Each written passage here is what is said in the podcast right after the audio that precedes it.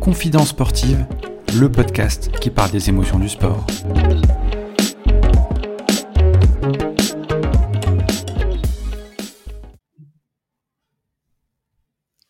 Salut à tous, bienvenue sur ce nouvel épisode de Confidence sportive. Aujourd'hui, je reçois William Genfissi. Salut William. Salut Thomas. Alors William, tu es euh, sportif professionnel, joueur de basket fauteuil à l'élan Chalon en national B et tu as la particularité d'être également coach en chef de l'équipe nationale de Belgique. On y reviendra un peu plus tard. William, comment ça va? Bah ça va plutôt bien, écoute. Ouais. Comment ça se passe euh, Alors l'actualité, malheureusement, c'est un nouveau confinement. Comment tu le vis en tant que sportif? Eh ben pour l'instant, tout est à l'arrêt. On continuait de s'entraîner jusqu'à il y a un petit mois maintenant. Et il y a un mois, j'ai discuté avec ma coach pour pouvoir revenir en Lorraine et me rapprocher un petit peu euh, bah, de ma famille et de mes amis. Parce que du coup, euh, ça devenait compliqué de s'entraîner euh, tous les jours pour au final pas jouer. Il y avait beaucoup trop de frustration. Et... Voilà, on est mieux, on est mieux en retour en Lorraine. On est mieux chez nous. Alors, on va en venir à, à ta discipline, mmh. le basket d'abord valide, avant de parler du basket fauteuil.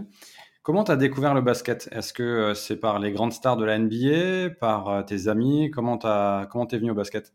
Non, bah j'avais beaucoup de copains qui regardaient la NBA, mais euh, perso, j'étais pas trop fan et plus j'ai avancé dans ma carrière d'entraîneur, moins j'étais fan parce que bah, à chaque entraînement, tu passes ton temps à lutter sur ce qu'ils ont vu la nuit d'avant à la NBA, à faire des passes dans le dos et du jeu freestyle. Euh, je préférais qu'ils apprennent d'abord les bases et les fondamentaux de jeu avant de faire euh, du basket all-star. Euh, non, donc des copains regardaient. Moi, j'étais pas trop fan. Même si après, ben forcément, hein, tu suis un peu les copains, donc tu, tu, regardes un ou deux matchs en passant, mais voilà, j'étais pas, j'étais pas à suivre toute la saison et à être debout toutes les nuits pour regarder les saisons. Euh, non, et puis le basket, du coup, j'y suis venu ben, parce que j'avais des copains qui étaient assez fans de basket et qu'on avait un petit playground au niveau euh, euh, ben, dans l'ancien village où j'habitais et que c'était un petit peu le lieu où on se réunissait, peu importe la météo.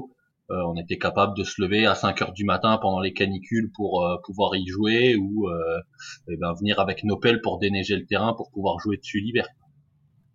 Et par la suite, en 2009, tu découvres le basket fauteuil. Euh, déjà, comment tu le découvres et est-ce que euh, c'est complètement euh, quelque chose de nouveau pour toi? Et en termes d'émotion, qu'est-ce que ça t'apporte? Ouais, c'était complètement nouveau. Je connaissais pas du tout le handisport sur aucune discipline, ni le basket fauteuil, ni ni rien d'ailleurs autour du handicap. Même le handicap lui-même, c'était totalement inconnu pour moi. Euh, j'étais en formation au SLUC en août 2009 et on a eu une journée d'initiation, sensibilisation au handicap et au, et au handisport. Et le, ce jour-là, donc, j'ai rencontré donc Aurélie Dé au Creps de les Nancy. Elle nous a fait découvrir donc euh, bah, les différents handicaps euh, et les différents sports possibles et on a pratiqué donc le basket fauteuil. J'ai essayé cette discipline, j'ai échangé pas mal de fois avec Aurélie tout au long de la journée et au cours de la journée, elle m'a proposé de venir euh, bah, faire un tour au club parce qu'ils n'avaient pas forcément beaucoup de joueurs euh, de grande taille. environ une semaine plus tard, j'ai été au club de, de au Parc des Sports des Nations. J'ai essayé le basket fauteuil et depuis, j'y suis resté. D'accord. Et c'est aussi l'une des rares disciplines, euh, on, on, pourra en revenir tout à l'heure, où on mélange hommes et femmes, handi et valide. C'est bien ça? Ouais, à ma connaissance, en France, on doit être la seule discipline qui le fait. Euh, après, au niveau euh, handi et, et valide, euh, en France, oui, mais c'est pas comme ça dans tous les pays. En termes de mixité, c'est vraiment super.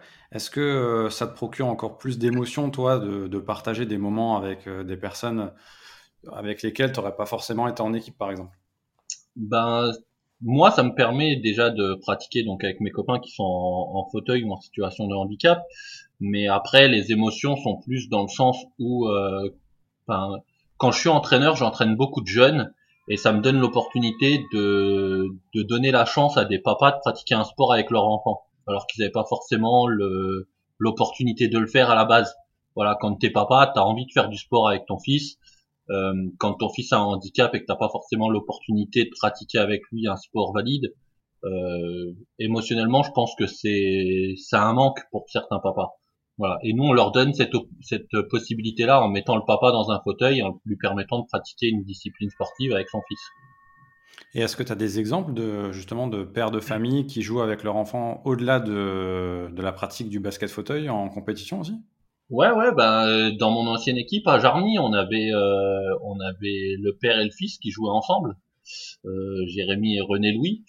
Euh, on avait Johan Albertini qui a joué avec son père avant qu'il décède, et on a eu ben, le petit euh, Maxence Muller et son papa du coup fait partie des dirigeants du club maintenant. Ah, c'est c'est un truc de ouf. déjà jouer avec son frère dans une équipe, ça doit être vraiment super, mais alors jouer avec son père. J'imagine même pas ce que, ce que ça doit être. Euh, par la suite, du coup, tu évolues euh, dans, plusieurs équipes. Et en 2015, euh, une chute d'escalier plus tard, tu viens directement, entre guillemets, tu rejoins la team officiellement handisport avec, avec un handicap. Tu le vis comment? Comment ça se passe pour toi émotionnellement? Est-ce que c'est dur à vivre? Non, pas dur à vivre, parce que du coup, j'avais déjà ce recul sur le handicap le fait euh, d'avoir un handicap après avoir connu le monde du handisport, ça me laissait déjà un regard sur les possibilités derrière le handicap. Voilà. Après, euh, j'ai rejoint officiellement, si on peut dire ça, la team handi euh, qu'en octobre 2018, parce que du coup, j'ai dû attendre trois ans avant que euh, mon handicap soit validé et reconnu auprès de la fédération française pour avoir cette classification de handicap minimum. Ce qui te permet à ce moment-là de faire des compétitions euh, au niveau international. Parce qu'avant, tu es limité que au niveau national, c'est ça Ouais, pour l'instant, enfin, jusqu'en 2018, j'étais limité aux, aux, compétitions nationales et pas à toutes les compétitions nationales. Il fallait que le pays euh, valide le fait qu'il y ait des, des, personnes valides dans le championnat. Euh, et maintenant, bah, du coup, ça me permet de pratiquer dans n'importe quel pays qui valide ou pas les, les valides. Et en plus, ça me donne euh, l'opportunité de faire euh, bah, déjà les compétitions internationales, mais surtout de pas compter dans le nombre de joueurs valides, parce que chaque équipe, en fonction du niveau où elle évolue, elle a le droit à un ou deux joueurs valides euh, sur la feuille ou sur le terrain, et du coup, je rentre plus dans ces quotas-là. Donc, c'est un plus aussi pour certaines équipes qui ont cette possibilité de, eh ben, d'avoir un joueur valide en plus. Avec le recul, c'est une force pour toi euh, d'avoir euh, maintenant ce, ce, handicap et d'évoluer à haut niveau dans, en tant que professionnel maintenant dans le basket fauteuil et de pouvoir faire des compétitions que tu n'aurais peut-être pas forcément eu l'occasion de faire en tant que valide? Ouais, c'est, c'est même plus qu'une force, c'est une chance du coup. Mon handicap m'a permis d'avoir euh, des opportunités que j'aurais pas eu dans le monde valide. Euh, aller faire entraîner une équipe nationale, aller faire bah, disputer une Euroleague en valide, j'aurais jamais, j'aurais jamais pu euh, pratiquer euh, le basket à ce niveau-là. J'aurais pas pu participer à une Euroleague, j'aurais pas pu jouer dans l'élite nationale. j'aurais même pas pu vivre de mon sport. Là, j'ai eu l'opportunité de vivre un rêve de, de vivre en Angleterre euh, pendant une saison pour pouvoir jouer au basket fauteuil. C'est une chose en valide, j'aurais jamais pu le faire. Alors, tu parles de, ta carrière de, de, joueur basket fauteuil, aussi de coach. Euh, comment tu fais la bascule pour passer de, joueur à coach? Eh ben, assez facilement. Donc, euh, ben, avant d'être euh, dans le monde du basket euh, handi, j'étais dans le basket valide où je faisais déjà euh, la double casquette, j'entraînais et je jouais. et quand je suis rentré dans le monde handi, j'ai eu l'opportunité de coacher et de jouer en même temps. Voilà. Et je pense que c'est une tâche relativement difficile, mais qui te permet après de, de faire la bascule assez facilement quand tu es sur des équipes où, euh, où tu joues séparément de quand tu coaches. Voilà. Euh, sur l'équipe de Saint-Avold, qui est la première équipe que j'ai réellement coachée euh, en basket fauteuil, euh, j'avais commencé comme entraîneur et euh, deux mois après, on s'est retrouvé avec un manque d'effectifs et j'avais dû mettre le maillot pour pouvoir euh, ben, combler les effectifs. Et l'année suivante, j'avais rejoint l'équipe de Jarny où j'avais aussi cette double casquette. Euh, voilà, c'est le genre de, de, saison où ça m'a permis de vraiment de faire euh, la bascule et d'avoir le regard et de l'entraîneur et du joueur. Voilà. Même si c'est vrai que je préfère quand même avoir la casquette de joueur d'un côté et entraîneur de l'autre. Comme cette année, par exemple, à Chalon, où on a la chance d'avoir deux équipes, où je peux être euh, ben, coach sur une équipe et joueur sur l'autre. Et tu arrives à dissocier tes émotions de joueur d'un côté et tes émotions de coach de l'autre. Est-ce que c'est plus, euh, entre guillemets, euh, enrichissant ou plus puissant d'être, d'avoir des émotions en tant que joueur ou en tant que coach? Bah, c'est pas les mêmes émotions en fait. quand euh, quand je suis euh, quand je suis joueur, j'ai tendance à être euh, plutôt impulsif et j'ai besoin d'être comment dire? J'ai j'ai besoin d'avoir cette cette forme de d'agressivité que tu as sur le terrain que j'ai pas forcément sur le côté coach voilà je en fait je l'ai pas en totalité quand je suis coach je l'ai envers l'adversaire où je vais chercher à le déstabiliser et à le faire sortir de son match, que ce soit les joueurs ou le coach adverse. Euh, mais par contre, j'ai ce côté euh, bienveillance auprès de mes joueurs ou de mes joueuses euh, que j'ai. Enfin voilà, j'arrive vraiment à dissocier le, les deux types de personnes avec qui je communique sur le terrain. Voilà, quand je suis joueur, j'essaye déjà avant tout de me centrer sur moi et de me mettre dans un état où, euh, j'ai cette agressivité et cette envie de, de, conquérir. Hmm. Et donc, vu que tu as les deux fonctions, où tu as pu être joueur et coach, mais en même temps dans la même équipe, est-ce que euh, tu as ce sentiment, est-ce que tu as eu ce sentiment de ne pas être crédible vis-à-vis des joueurs euh, quand tu donnes des consignes, euh, de les appliquer, etc. Est-ce que c'est dur à gérer finalement? Ouais, c'est compliqué d'avoir ce cette double casquette dans le sens où forcément quand tu es sur le terrain, tu es amené à faire des erreurs. Voilà. Euh, le plus compliqué, c'était justement comme c'est pas les mêmes émotions entre le moment où je joue et le moment où je coach, c'est de faire la part de ces émotions et de euh, et ben d'avoir cette bienveillance euh, avec mes joueurs tout en gardant ce côté euh, agressif euh, pour le côté euh, joueur et donc du coup surmotiver mes coéquipiers. Voilà.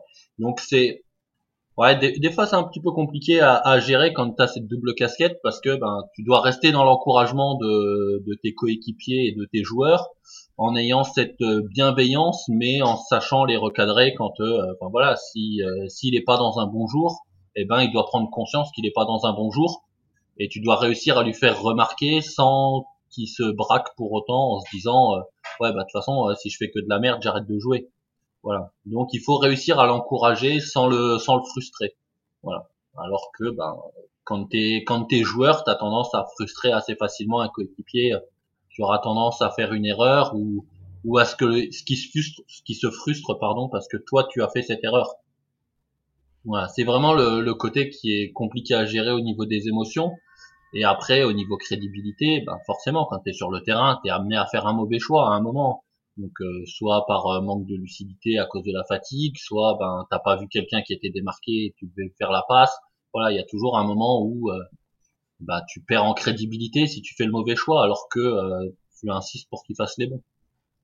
Et est-ce que tu sens une évolution dans ta carrière par rapport au coaching et à ce recul au niveau de, la partie mentale, au niveau de la gestion des émotions? Ouais, forcément, tu prends de la maturité. J'ai 20 ou 20, ça doit être la 21e saison que je coach cette année. Euh, en plus, j'ai fait plusieurs sports. J'ai fait du sport individuel et du sport euh, collectif dans le coaching.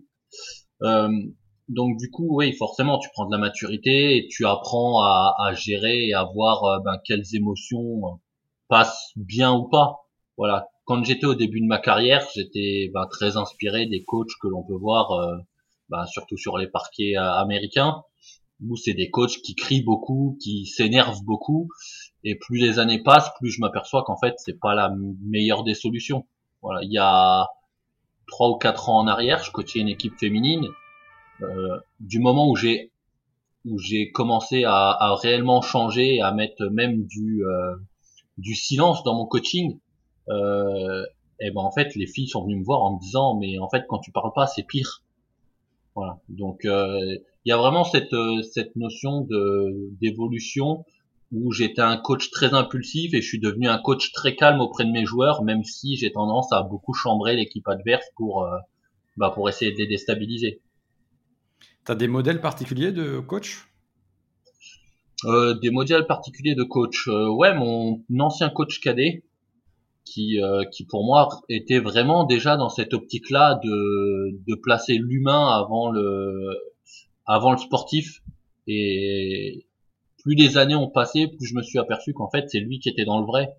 Euh, parce que ben on a beau euh, on a beau dire tout ce qu'on veut ou faire tout ce qu'on veut, si à côté du sport ça va pas, le joueur il sera pas performant. Et je, pense que s'agacer après lui ou lui crier dessus alors que euh, émotionnellement il y a quelque chose qui va pas en dehors du basket, euh, c'est pas forcément c'est pas forcément l'aider et c'est pas forcément aider le collectif. Voilà, en fait, tu dois être proche de tes joueurs pour euh, pour savoir ce qui se passe dans leur vie euh, à côté.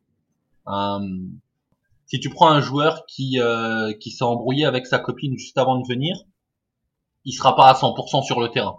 Voilà. Le le fait d'être proche de lui, ça va te permettre de, de gérer son côté émotionnel hors terrain. Et tout le monde n'a pas cette capacité de se dire, je rentre sur le terrain, je mets mon cerveau sur off, tout ce qui s'est passé en dehors, eh ben j'oublie et je me concentre qu'au basket. Voilà, ils ont tous un côté, euh, ben voilà, euh, le papa, le nouveau papa qui a pas dormi de la nuit, et eh ben si tu vas lui crier dessus alors qu'il est épuisé et qu'en fait ben, il est à côté de la plaque, ça va pas plus l'aider. Voilà, peut-être essayer de le mettre dans des meilleures conditions, euh, quitte à lui dire de pas venir s'entraîner ce, ce soir-là et de venir plus en forme sur sur le prochain entraînement. Voilà, être proche de ses joueurs et placer l'humain avant le sportif, euh, je pense que c'est une grosse qualité pour un coach et mon ancien coach cadet le faisait très bien. Donc là, en résumé, c'est bien connaître aussi son effectif pour euh, savoir gérer les différentes personnalités et euh, comment chacun gère ses émotions. Ouais, il y a, y a, des joueurs, il y a des joueurs où tu as besoin de leur rentrer dedans et de leur dire les choses clairement en leur criant dessus. Ils ont besoin de ça. Et tu as des joueurs, bah si tu fais ça, ils se braquent et au final, ben il n'est pas plus performant voire il arrête même de jouer. Euh, c'est important de connaître euh, techniquement ces joueurs, de savoir ce qu'ils sont capables de faire euh, au niveau physique et, et technico-tactique, mais le côté émotionnel joue énormément de, de enfin, prend énormément de place dans le dans le coaching. Être être un coach surtout sur un sport collectif, c'est avant tout être être un psychologue. Il faut savoir gérer ses effectifs et savoir gérer la personne. Enfin, c'est pas un effectif qu'il faut que tu gères, c'est c'est vraiment une personne par une personne et il faut vraiment dissocier euh, chaque personne de ce qu'ils sont capables de faire. Ouais, si la tête suit, le, corps va suivre et puis derrière l'équipe euh, peut, performer. On a parlé du coup de basket, de basket fauteuil. Euh, on en vient aussi à l'aspect humain et la place du handisport dans, dans la société médiatiquement, euh, le handisport, euh, comme tu le sais, et, encore plus euh, toi de, par ton expérience, reste peu exposé malheureusement en France. Enfin, ça tend à évoluer, mais on en vient petit à petit. Alors peut-être que les Jeux paralympiques de, Paris 2024 vont faire encore plus évoluer ça, et on l'espère. Toi, tu as vécu en Angleterre à travers différentes expériences de clubs. Comment tu, vis la chose de l'intérieur? Alors médiatiquement, c'est sûr qu'on a beaucoup à faire. Euh, après, on a la chance en Lorraine, par exemple, d'avoir euh, bah, des médias qui sont très actifs, que ce soit de la presse écrite, de la télé ou de la radio. Euh, ils sont ils sont relativement preneurs de, de ces événements sportifs et handisportifs. Après, au niveau national, quand tu prends par exemple en basket fauteuil, on a eu la Coupe de France, la finale de la Coupe de France qui a eu lieu en septembre dernier elle a été retransmise euh, au niveau euh, télévision par une seule chaîne et c'est une chaîne locale lorraine. Alors que ça se passait à Antibes avec aucun club lorrain. Je pense qu'il y avait moyen de mettre une, télé peut-être nationale, euh, peut-être France Télévisions, l'équipe qui était capable de remettre de remettre ce, ce match en, à la télé de le diffuser. Voilà. On reste encore assez fébrile sur euh, sur toute cette retransmission d'événements antisportifs. À part les jeux, donc tous les quatre ans, et le marathon de Paris tous les ans, tu as aucun événement handisportif à la télé. Est-ce que ça crée pas une frustration de l'intérieur euh, d'avoir des performances où tu joues des coupes d'Europe, euh, des matchs avec euh, les sélections, de en fait de pas être aussi exposé alors que ta performance est quand même la performance du handisport reste une performance de haut niveau quoi qu'il arrive? Oui, ça reste des sportifs qui s'entraînent tout aussi dur que les sportifs valides. après malheureusement, on est dans un pays où, euh, à part le foot et un tout petit peu de, rugby, de cyclisme et de tennis, il y a très peu, il y a très peu de sport qui, qui est médiatisé.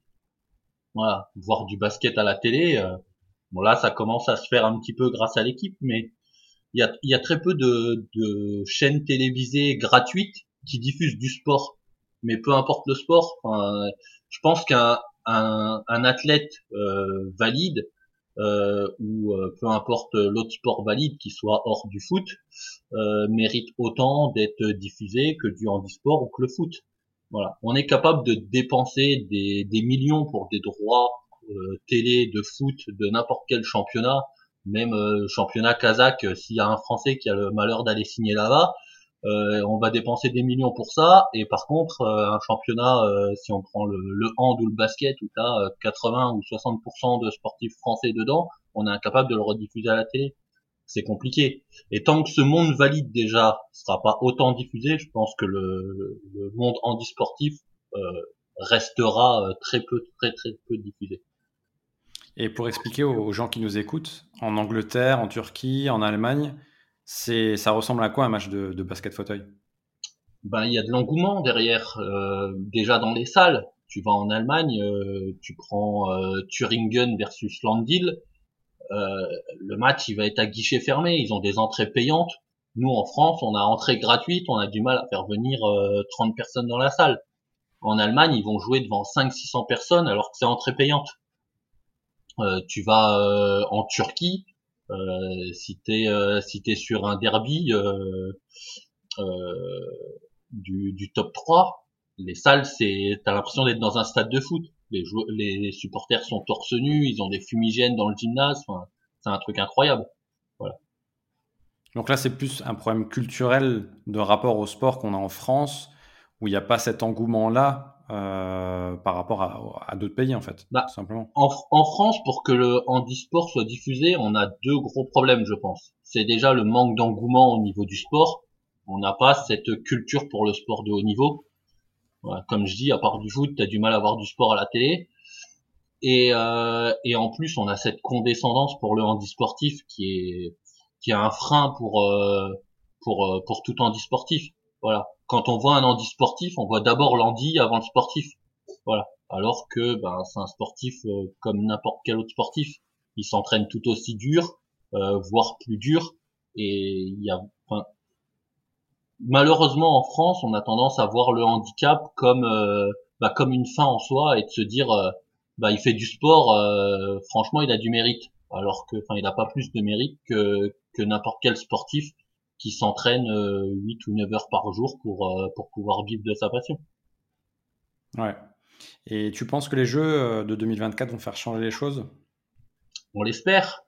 Après, comme je l'ai dit, il y a beaucoup beaucoup de travail encore à faire. Euh, on a la chance d'avoir des, des, collectivités, que ce soit les départements, les régions ou les villes, qui essayent de se lancer dans le, de se lancer dans le projet euh, Terre des Jeux Paris 2024. Maintenant, il faut voir ce que ça va donner à la fin de, de l'échéance euh, des Jeux paralympiques de 2024. William, on a parlé de basket, de basket fauteuil, d'handisport. Hormis euh, tout ça, vraiment ton souvenir à toi qui t'a le, plus marqué dans le sport, ça serait lequel? Ben, Un souvenir hors de ma carrière sportive, mais qui m'a quand même beaucoup marqué et qui a marqué énormément de, de sportifs, mais de tout horizon différent. Euh, je pense que c'est la mort de Kobe Bryant. Voilà. Il y a, en France, personne l'a réellement connu euh, en tant que, que proche de Kobe, mais on a tous eu l'impression de perdre un membre de, un membre de la famille, que ce soit un cousin, un frère ou, euh, ou un père. Voilà, il a toujours été dans notre dans notre horizon sportif. Et ouais, je pense que la plupart des gens l'ont vraiment vécu comme comme une perte importante d'un membre de la famille. Il représentait quoi pour toi? Eh ben, j'ai toujours connu en fait. du plus loin que je me souvienne avoir regardé des matchs NBA, j'ai l'impression qu'il a toujours été dans le décor. Et, et même chez les jeunes que j'ai entraînés, je, je me souviens de, enfin, j'ai vu des gamins que j'ai entraînés qui ont, qui avaient 15-16 ans au moment de sa mort, où euh, j'avais vraiment l'impression qu'ils avaient perdu un grand frère. Et au-delà du, du, sportif, on parle souvent de, de l'homme et je pense que Kobe Bryant, vu qu'il véhicule en fait euh, tellement une aura auprès de, des sportifs, mais aussi des, personnes, euh, voilà, euh, de, tout le monde, qu'on a envie de dire que c'est aussi des émotions particulières parce qu'il était plus qu'un sportif.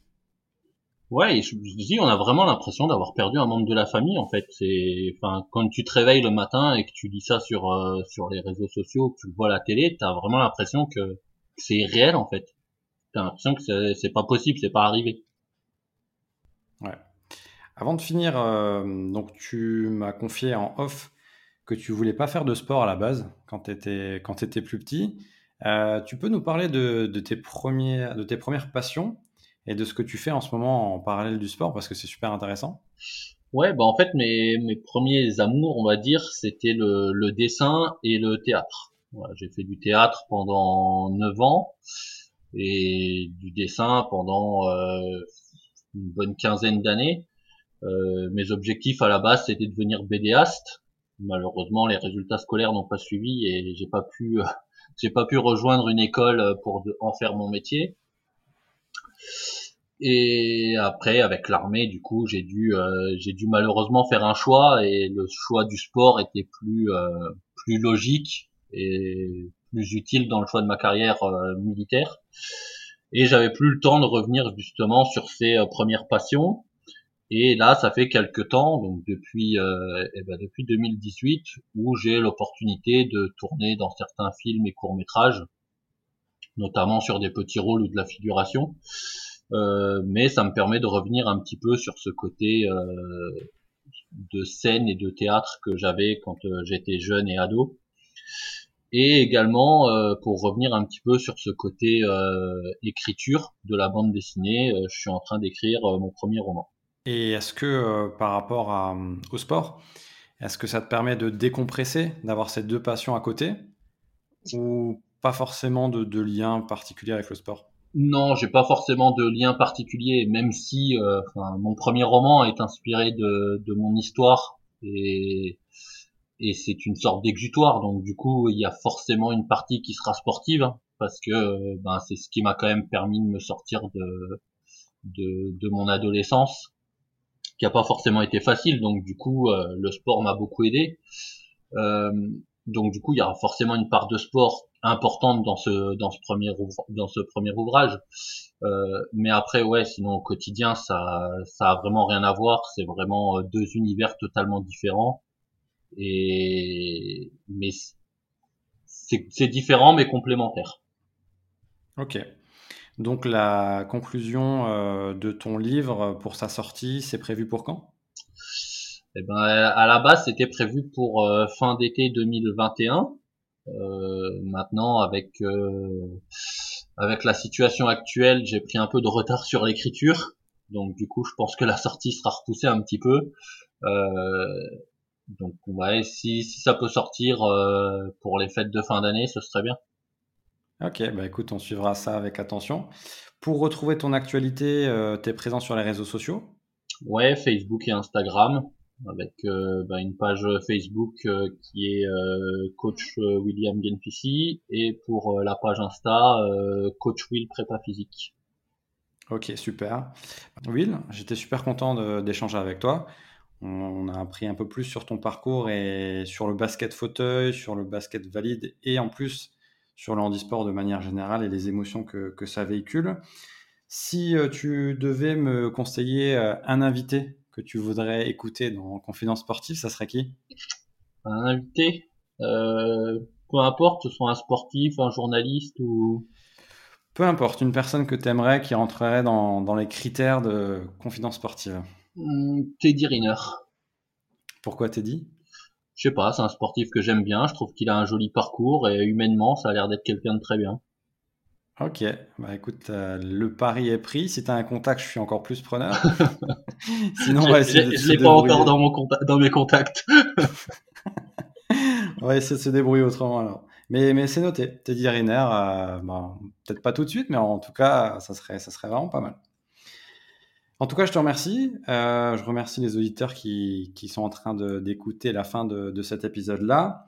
Pour écouter le premier, le deuxième épisode et ce troisième épisode euh, bah, en replay, c'est très simple. Spotify, Deezer, Apple Podcast ou encore euh, en tapant Confidence Sportive sur Google, vous retrouvez toutes les informations pour écouter ça tranquillement chez vous. Continuez à noter le podcast, c'est super important, et à me faire euh, des retours si les épisodes vous ont plu et quels invités vous aimeriez voir, euh, en tout cas écouter dans le podcast, autre que Teddy Riner? Rendez-vous en tout cas pour euh, un nouvel épisode, l'épisode numéro 4, la semaine prochaine. En attendant, bah, je vous souhaite à tous de prendre soin de vous et à très vite.